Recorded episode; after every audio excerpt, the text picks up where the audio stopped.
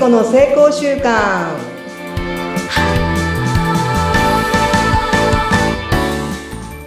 皆さんこんにちは健康習慣コーチの加藤聖子です今週も赤裸々に本音を語っていきたいなと思っていますよろしくお願いします、カミングアウトしっぱなしのうなみくよです。フリーアナウンサーで研修講師をやっております。よろしくお願いします。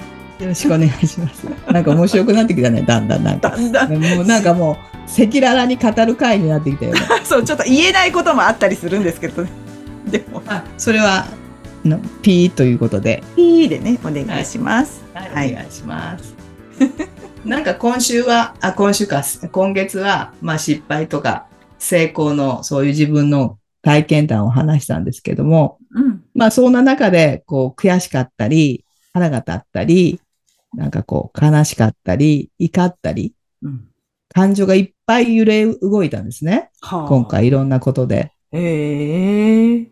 で、その感情をなんか見たときに、今までは怒ってはいけないとか、悲しんではいけないとか、人を責めてはいけないとか、なんかそういうこう自分の中の思い込みやブレーキ、いっぱい踏んでたんですけど、ええそうなんだ、聖子さん。うん結構ね、あの、自分の内側にそれをこう溜めてストレスにして自分の体を痛めるみたいなとこがあったんですけど、あの、アメリカのね、心理学者のプルチックっていう方がいらっしゃるんですけど、感情の輪っていう、感情輪で表現している、あの、図があるんですよ。へえ、どういうものですか？要は、嬉しいの反対は悲しいじゃない？うんうんうん。怒りの反対は心配とかね。はははは。期待の反対が、なんだ、嫌悪感みたいな。結局はなんかこう感情って相対的につながっていて、うんうん。その単独で感情があるわけではないみたいな。うんうん。うんうんうんうん。わかりますか？あの、う、裏返しに紙一重みたいな感じですかね？そうそうそうそう、か紙。あだって、その反対の感情がなかったら気づけないじゃない？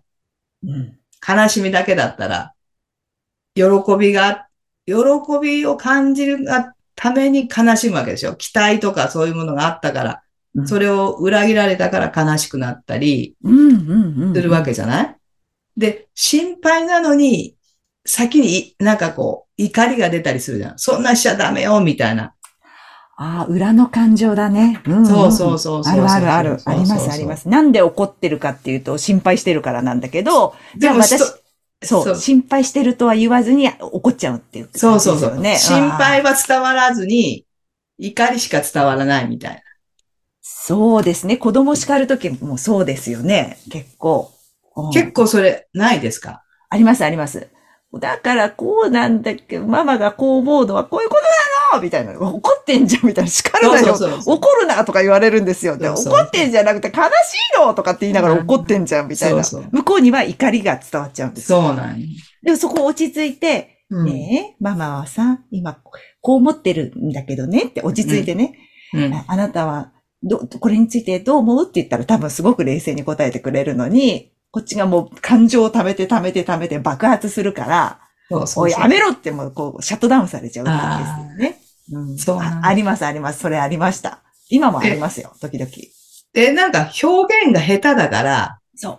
喜ぶことも、嬉しいことも伝えることが苦手で、に、なんかそれ、日本人っぽいとかね。ねなんかすごく、うん、にまあ、それが、なんかあんまり表現しない方が美徳みたいな、そうそうそうそうそう。ってありますなんかそういうことで失敗することがなんか多いなって思って、素直になんかありがとうとか感謝が伝えられたらいいんですけど、そうね。なんかそれよりも、なんか怒ったり、ね、なんかそういうこと、特に怒りの感情は、相手の、こう、シャットアウトする。うん。そう何も聞。いてもらえないみたいな感じ。損しちゃうね。そこでいかにこう、冷静に、か悲しみがあって言言ってるんだけどって言って、そこの前置きがあって、冷静に、穏やかに、物静かに伝えられたらスッて伝わる言葉も、感情で爆発することによってシャットダウンされるってありますね。ねうん、ありますでもね。それって二次、二次感情であって、本音とは違うわけじゃない。本音はしめちゃめちゃ心配してるよって伝えてあげた方が本音でね。本当はうまくいくし、めちゃめちゃ嬉しいよっていうのをね、伝えてあげたら相手も嬉しいじゃない？でもなんかそれを抑えてしまうみたいな。なんか本音が言えないっていうのが結構なんか失敗の原因になるかなって思ってます。うん。そうですね。うんなんかこう別のものでこう被せちゃって伝え方を間違えちゃって伝わらないケース。だから喜びなんかももっとこう素直に、あ、伝えればいいのになんかこう抑えちゃったりとか。そうそうそうそうそう。あります、あります。ありますね。うん。うん。もったいないですね。もったいないな。せっかくね、あの、人間がいただいている感情。うん、うん。でもこの感情がまた脳にも影響して、扁桃体っていう脳がある、ちっちゃな脳があるんですけど、まあその感情で行動を作ってしまう。うん、うん、うん。だから不安だって、ね、心配だって思ったら、行動がそういうこ行動になるし、悲しい、これやっちゃったら危ないって思ったら行動が止まっちゃうし、みたいなとこがあって、ややっぱりその、脳にもすごく影響を及ぼす、その感情が。うん、うん、あとはまあ自律神経を乱してしまったり、うん。うんホルモンを出す、ね、ホルモンを抑えてしまったりっていう、結局すごい感情で体に負荷で行動を止めてしまうっていうのをすごく感じるので、うん。感情は感情であっていいんだけど、じゃあその元の本音、それをやっぱりゆっくり見ていく。ちょっと一旦止まってね。うん、うん、うん、うん。見ていって、なんか、6秒ルールとか8秒ルールみたいなのが、なんか、パーッと来たり、パーンと感情が出た時にすぐこう反応するんじゃなくって、6秒待つとか、なんかそういう、なんかルールがあった気がするんですけどね。ねえ。すぐに言わないとか。そうそうそうそう。考えるとか、そういうのそうですよね。そうそう。そうそうそう。でも、でも、そういうふうにもう体が反応するようにできているから、私たち。特にあれですね、負のそういう感情が出てきたときは、冷静にその6秒とかっていうのを自分に言い聞かせた方がいいですね。瞬間湯沸かし器みたいに。ならずにね、1、2、3、4、5、5、6と6、数、ね、口に出して数えると、少しその感情から離れて、この現象を見れる。あ、そういうふうな、やっぱりトレーニングもありますね。そうですね。だから、プラスの感情が湧き上がってきたときは、すぐにお伝えしてもいいかもしれませんけれど、注意しなきゃいけないのは、その負の感情そうですねにすぐ言わないとかね。そうそうそう。そういう意味では、なんか、喜びすぎず、悲しみすぎず、みたいな、こう、過ぎないって感じかな。あ、その方がなんか、スマートですね。そうそうそうそうそえ、聖子さんがおっしゃってたんですけど、中庸がいいよってそうそうう。そうですね。中庸とか中道とかね、こう。うんまあ、だから、この幅、この幅ぐらいで過ぎないでね。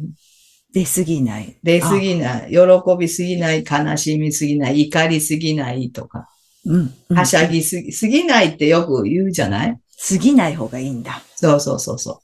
そうすると、なんかコントロール、やっぱりしやすいし、相手にも、あの、それが丁寧に伝わってくるよね。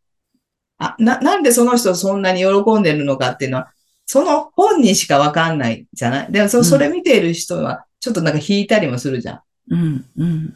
ね、怒りも、怒りってのはわかるけど、なんで怒ってるんだろうかっていうのは、やっぱり相手にはわかんないんですよ。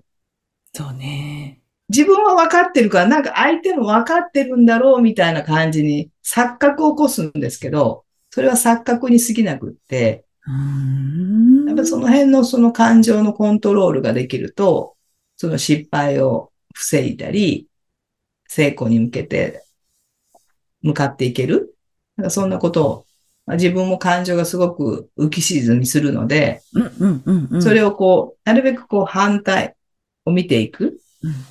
その輪になっているんで、まあ、インターネットで調べてもらったら、プルチックの感情の輪っていうのを調べてもらうと、うんあと相対的にその感情がこう繋がっているので、うん、うん、うん、うん。そうか。それが、うん、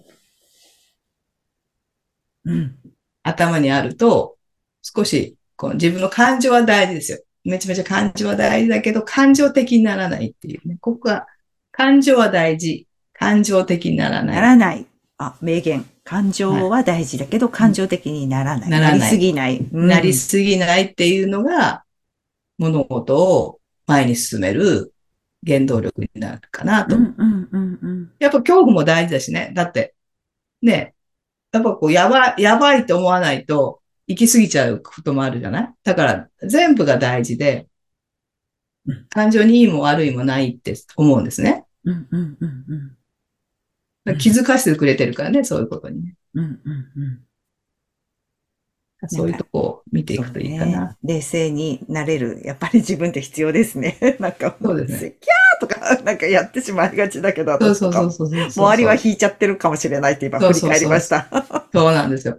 ね、自分は嬉しいけど、でもなんで嬉しいのか、やっぱ、あの、説明がないとわかんないし、なんか、ええって、やっぱり置き去りにされる感じもあるじゃない。ね、そこ注意ですね。そうそうそうですねそうそうそううんまあなんか置き去りにしなくって、まあちゃんと説明をしてみんなで喜ぶんならみんなで喜ぶ。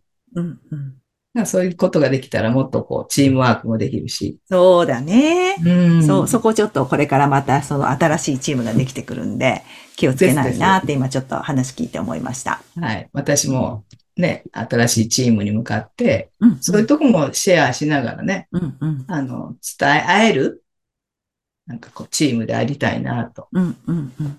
あとほら、名言がこの前ありましたよ。ね焚き木をくべるっていうね。あ、焚き、そう、焚き火も組めていって、ね火を消さないように、絶やさうん、絶やさないようにしていくっていう、なこういうことがチームの中でできたら、ね、どんなチームになるか、またね、3ヶ月後ぐらいにね、シェアできたらいいですね、そうですね。うんはい。うん。日々でも忘れずに、はい。あの、大切なことを実践しながらやっていきたいなって思います。やっていきましょうよ。ね。うんまたここ、この場で報告します。はい、この場でね、お互いに カいろんな。経験を、あの報告し合えたらいいなと思うので、ねまたまた今週もやってみようやってみよう、行ってみようありがとうございました。ありがとうございました。